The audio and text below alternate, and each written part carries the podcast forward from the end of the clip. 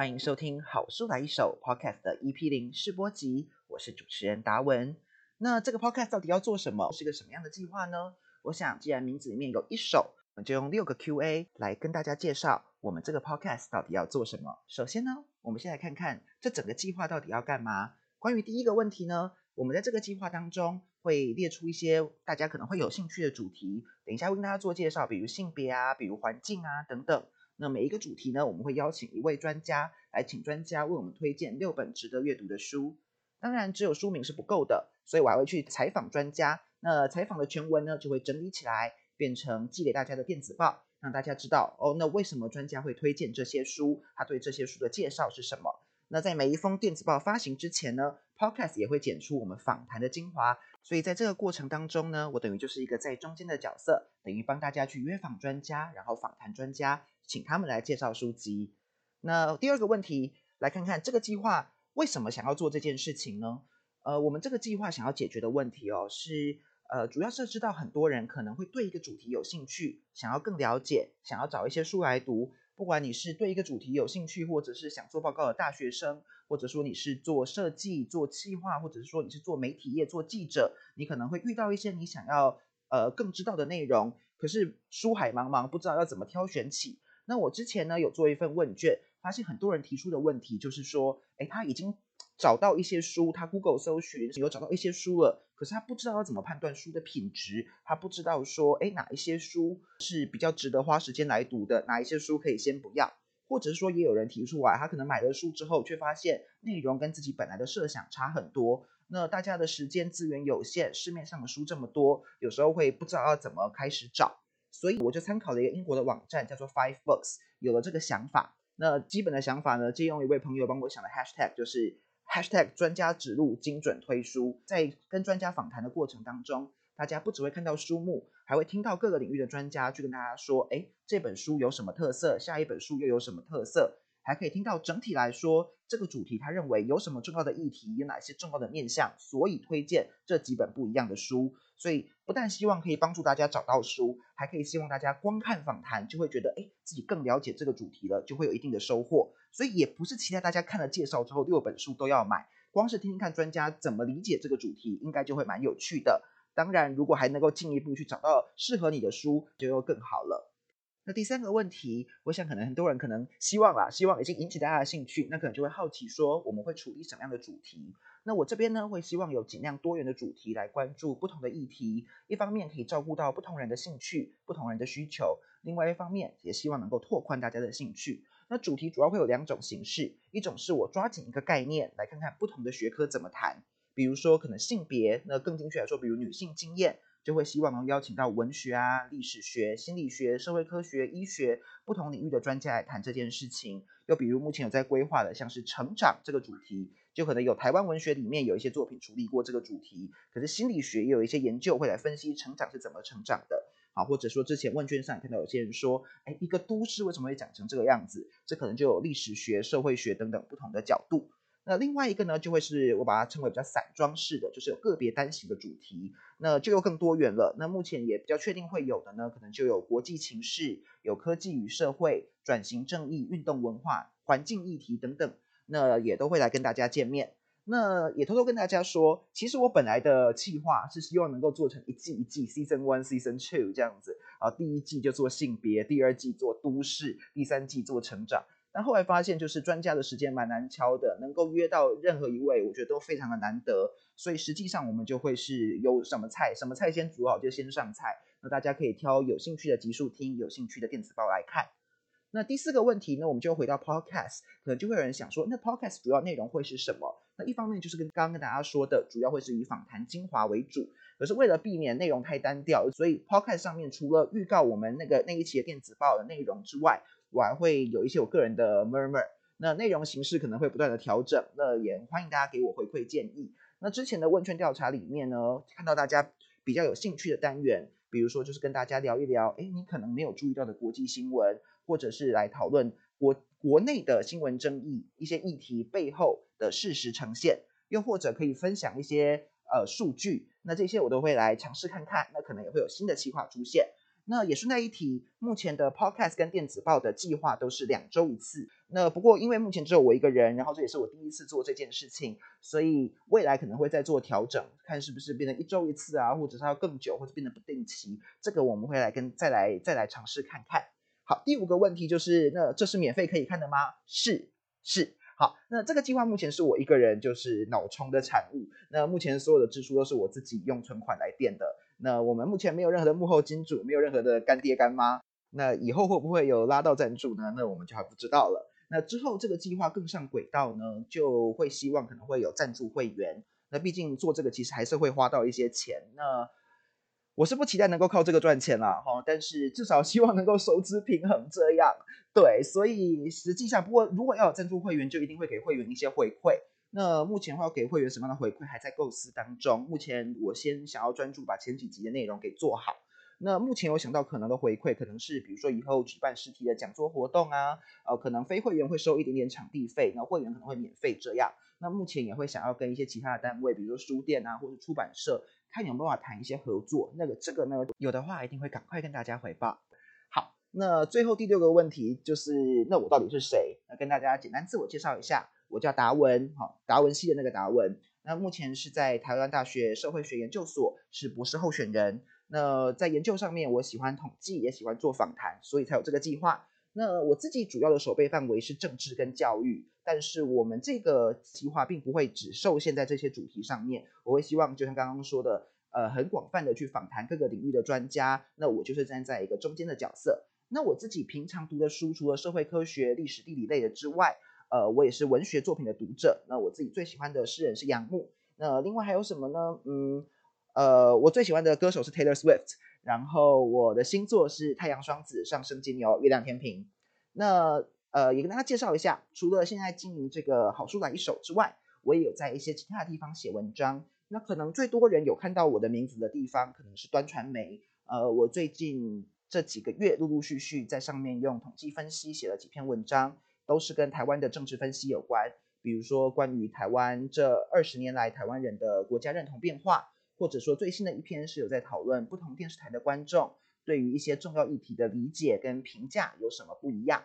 那另外呢，我在关键评论网也有写专栏。那在关键的专栏是以国际议题为主，我写过英国的党政，写过乌克兰的认同分歧，写过欧陆的优异政党。那我最新的一篇是介绍英格兰跟柏林的国文课长什么样子，算是回应目前呃，因为像最近有二类组一些科系取消采集国文科嘛，那有引发一些争议、一些讨论。那我就等于参考他们的课纲去讲说，哎，那国外是怎么教国文的？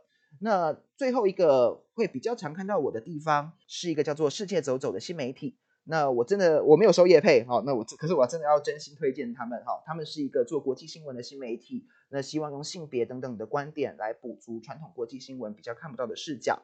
那像最近他们就有一些，比如说呃日本管制成人片女优新法律的正反意见啊，或者说中国的 Me Too 啊，或者说韩国的障碍者的性与爱啊这些不同的专题。那我在那边呢，现在有一个专栏叫做“数字星期一”。数字星期一这个专栏呢，是从一个数字开始说故事。那等一下我会跟大家聊我最新的一篇。那当然我在那边也写过一些其他的文章，包含针对我比较熟的英国政治，写过女王啊，写过首相这些主题。那我的自我介绍跟对这个计划介绍就先到这边。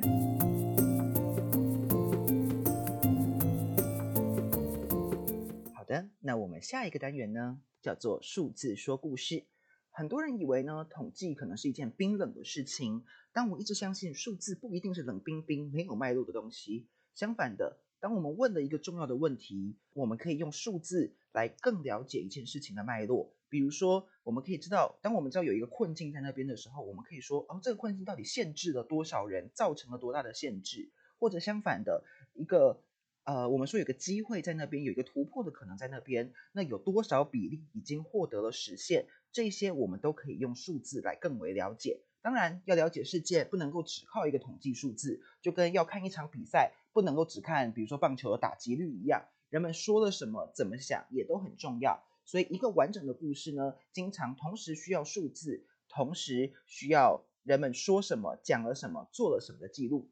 那从这个初衷出发，在这个 podcast 里面，我可能会安排的其中一个单元，就会用数字为引来讲一个最近的议题。那这跟我刚才讲的我在世界走走的数字星期一专栏就会有一点点在方向上有一点像，不过我会在内容上面分开，在周周写的东西会更国际一点。那在这个 podcast 上，我预计会更以台湾为主，或者我们可能会去衔接那一集呃我专家访问的主题。那不过这篇既然是 EP 零第零集哦，那我想借机就是跨平台来宣传一下世界走走这个专栏。那我就会用我这周的数字星期一来跟大家示范一下这个呃这个专栏这个内容可能会长什么样子。那如果大家喜欢的话，一方面可以继续听我们的 podcast，另外一方面也可以去搜寻世界走走，订阅免费的电子报，就可以收到数字星期一这一集我所要讲的故事呢。开头的数字是一亿两千四百万。一亿两千四百万，这个是什么数字呢？这个讲的是这一次美国其中选举，民主党花在人工流产，也就是堕胎权、堕胎的权利这个议题上面，花了多少钱买电视广告？他们花了一亿两千四百万美元。首先，先补充一下其中选举是怎么一回事。我们知道美国总统是四年一任，那任期的中间，好，比如说二零一六年跟二零二零年都有选总统，那二零一八年。就会进行一次选举，我们称为其中选举。那其中选举会改选众议院全部的议员席次，四百三十五席。众议院是两年一任，所以跟总统会选一次，然后总统没有选的总统任期中间会选一次。那参议员是六年一任，然后是交错任期，所以会有三分之一的参议员也在其中选举来呃改选。那另外有一些州也会有选州长，这个期中考通常总统所属的政党表现都会不太好，其次都会掉蛮多的。那尤其是这一次的其中选举，刚好遇到总统拜登的呃支持率又比较低，大概四十趴上下，那又遇到呃物价上涨，所以本来选前很多专家还有共和党自己内部都在想说，这一次可能会有所谓的 red wave。可能会有所谓的红潮，共和党代表色是红色，他们本来想说，我他们可以南瓜多数的席次，但是共和党在这一次选举当中最大的头条就是他们没有迎来所谓的 red wave，尤其是没有办法如愿在郊区所谓 suburb suburb 的选区大有斩获。相反的，民主党虽然有种种不利的情势，但是呃小输而已，好，所以并没有如预期的大幅落败。账面上的大头条背后是什么？有一件关于选举观察很重要的事情是，在选举的过程当中，一个政党它不是只是被动的迎合选民。大家可能听过所谓的中位选民的理论，就是说，哦，大家就去往中间选民靠拢，中间选民要什么我们就说什么。其实不只是这样，不只是这样，政党它还会主动的去界定一场选举的议题。比如说在台湾，这场选举是关于候选人的人品很重要，还是是统独立场很重要，还是是什么其他的议题很重要，拼经济很重要，发大财很重要，我们会去想办法界定一场选举的议题。那在美国这次的选举里头，呃，共和党想要操作的议题就包含通膨啊、经济啊，还有其实有移民啊这些问题。那民主党其中一个主打的议题，其中一个主打的议题就是呃人工流产，就是堕胎、堕胎权利的问题。那为了要能够让堕胎权让选民觉得堕胎权很重要，当然你就要买广告吧，买广告就是其中一个方式。他们花的金额就是我刚才说的一亿两千四百万美金花在堕胎这一个议题上。那相较之下，上一次其中选举二零一八年的时候，在堕胎权相关的议题上，民主党只花了大概六百万美元。好，六百万 versus 一亿两千四百万，差了大概二十倍，差大概二十倍。那这么做主要诉求的对象，主要是年轻选民跟所谓的 suburban 哦市郊的女性选民。那这些广告的内容长什么样子？刚刚说只看数字是不够的嘛，在那一亿两千四百万下面，这个数字下面的具体的广告内容长怎样呢？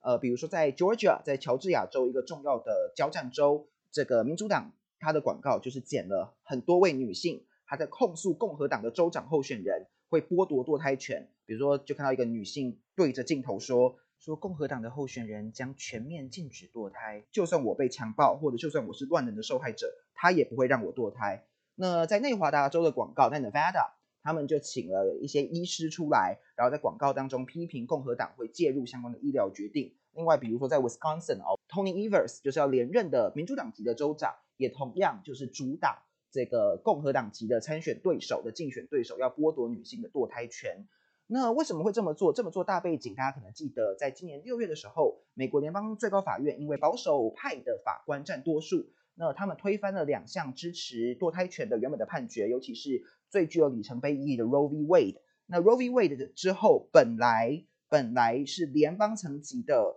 就是说哦，各州不能够随意的禁止堕胎权，简单讲是这样子，变成失去联邦层级的宪法保障，所以堕胎权的战场一方面延伸到各州的州政府，州政府可能有权利去改变关于堕胎相关的法律规定。另外一方面，联邦的参众两院是否会推出并且同意关于堕胎权的相关的立法，可能是更限制，可能是更保障，这也成为重大的焦点。好，所以民主党尝试这么做，对不对？民主党尝试说，如果你支持堕胎权，在这场选举当中，堕胎权是重要的议题，请你投给我。那民主党这一次的尝试有没有成功呢？我们在数字上，我们一样可以看出端倪。我们透过数字，我们可以说。这或许真的是民主党守住这一波攻势的关键。首先，我们可以看到，在出口民调，所谓出口民调，台湾比较少做这件事情哦，就是在呃，他们就设计一个抽样的程序，然后在投票所外面直接访问选民说：“哎，你刚刚投给谁？投给哪个政党？”然后记录一下他的性别、他的种族，然后问一些他对于其他议题的立场。那我们发现，在出口民调里面，当选民被问到说：“哎，对于你今天来投票。”你觉得最重要、影响你投票最重要的议题是什么？堕胎这个议题是有百分之二十七的选民说是他认为最重要的议题，这是所有议题里面的第二高，仅次于共和党所主打的物价通膨的问题，那是百分之三十一。那在选前的民调，在选前的民调，我们也看到，如果他换另外一个问法，让选民可以复选，说，哎，那这个议题对你来讲有没有非常重要？那个议题对你来讲有没有非常重要？当他开放选民复选的时候。有百分之五十六的选民认为堕胎对他这一次的投票非常重要哈，那这是高过在二零二零大选的时候是百分之四十的选民，所以这一次强力主打堕胎这个议题，我们看到跟二零二零的呃选民相比，有多出百分之十六的选民认为堕胎是他非常重要的议题。好，那所以他直接的目标有达成嘛？实际上大家觉得堕胎很重要。那有没有转化成实际的选票呢？这才是最后选战胜负的关键嘛。那我们来看一下，就是理论上对民主党最理想状况是什么？最理想状况就是所有支持堕胎合法的人，百分之百都因为这个议题太重要，百分之百都支持我。当然这不可能百分之百，但最理想理论上的状况是这样嘛。那最差的状况就是他完全没有说服任何人。堕胎权很重要，所以虽然有一些人支持堕胎，但是支持堕胎权益，而最差的状况就是那些支持堕胎权益的人跟反对堕胎权益的人投民主党的比率差不多，就是所谓统计上所谓独立。好，最差的状况是这样嘛？最好的状况是百分之百，最差的状况是独立。那实际上状况是什么呢？实际上状况是出口民调显示，在认为堕胎应该合法的选民当中，有百分之七十三把票投给民主党，大幅度四分之三，所以某种意义上它是成功的。多成功呢？我们拿来跟二零二零年同样一个机构做的出口民调来比，二零二零年是百分之七十四，在统计上七十四跟七十三，好，不能说它有差距。在今年的选举当中，明明就有，比如说经济的议题，这个通货膨胀议题是共和党认为可以借此撂倒民主党的，本来他们打的如意算盘是这样，但是民主党透过提高堕胎的重要性，守住了。让很多支持堕胎权益的选民仍然票投民主党。上次七十四，这次七十三，不相上下。所以他们虽然没有成功让支持堕胎权的人用更高的比例支持民主党，但至少守住了这个大概四分之三的数字，让它保住热度。那这就是民主党这一次守住选举，没有让红潮出现的关键之一。这也是为什么在选后主打这个策略的总统 Joe Biden 跟他的幕僚有放出消息说，他们觉得他们被 vindicated，他们的策略是宣告成功的。因为很多民主党人质疑说，你为什么不多谈经济？然后他们讲说，没有，你看我们的策略是对的，我们守住了这一波选举。那今天的数字说故事的单元就到这一边。那如果大家喜欢的话，就像大家说的，一方面可以继续订阅我们这个 podcast，另外一方面呢，我们也可以。搜寻世界走走，会有数字星期一这样子的专栏。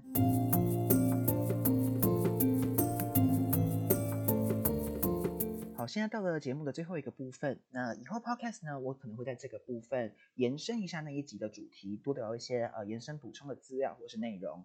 但既然这集是 EP 零哦，我们也没有什么主题，那我自己就来聊一个我自己很爱，那可能大家也很多人看过的电影，台湾翻成《爱在三部曲》哦，《爱在黎明破晓时》、《爱在日落巴黎时》跟《爱在午夜希腊时》。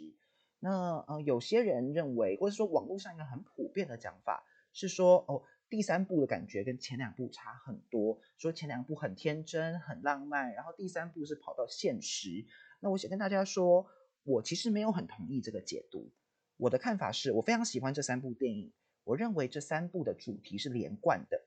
那有趣的事情是，我跟那些认为第三部断开来的人比起来，我最大的差别。其实未必是对第三部的解读，反而很可能是对第一部跟第二部的解读。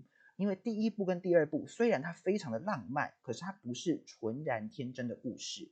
我认为这三部曲的核心都各是一个害怕跟一个即使如此但是，即使如此但是，那只是说在各个人生的阶段、各个关系的阶段，具体会让你感到让我们感到害怕的事情是不一样的。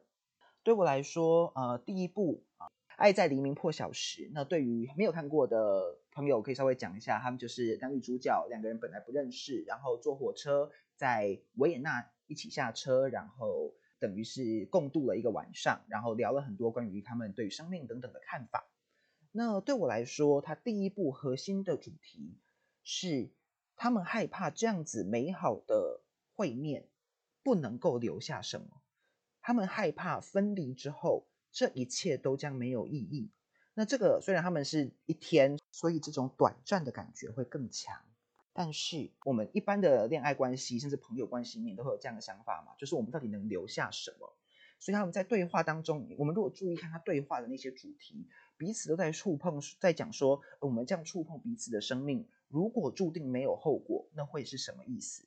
所以，我们本来才会很决绝的说，我们不要联络，我们也不要发生性关系，以免我们这一段关系会变质、会扭曲。会在第一步，它的即使如此，但是是什么？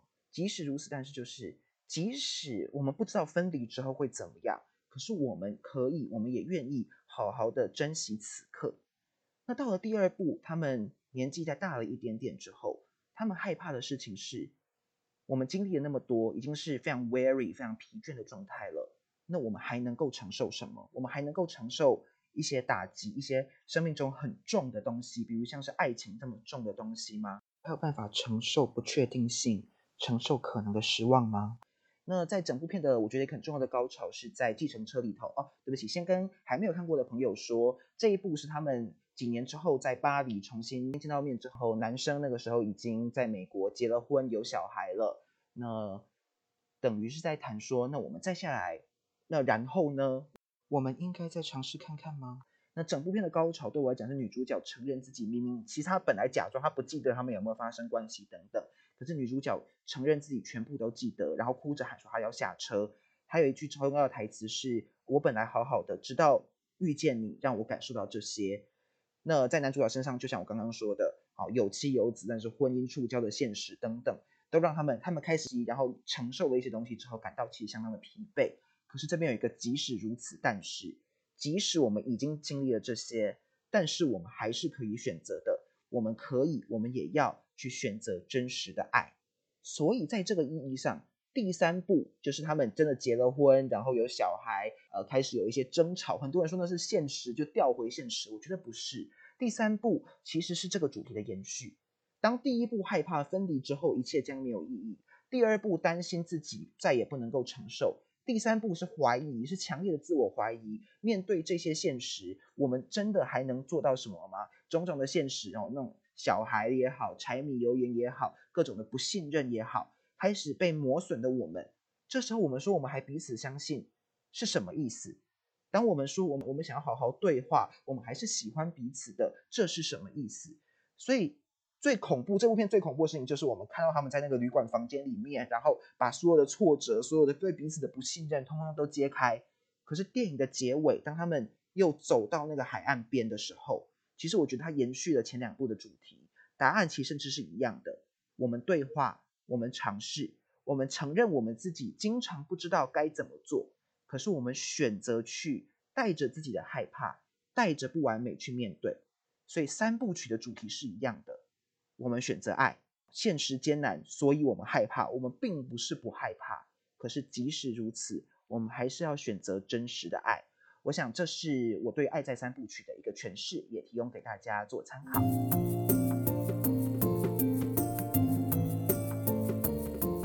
节目的最后，来为大家预告一下应该会有的下两集。那也诚实跟大家报告，因为就是我们现在其实是约了时间，但是还没有访。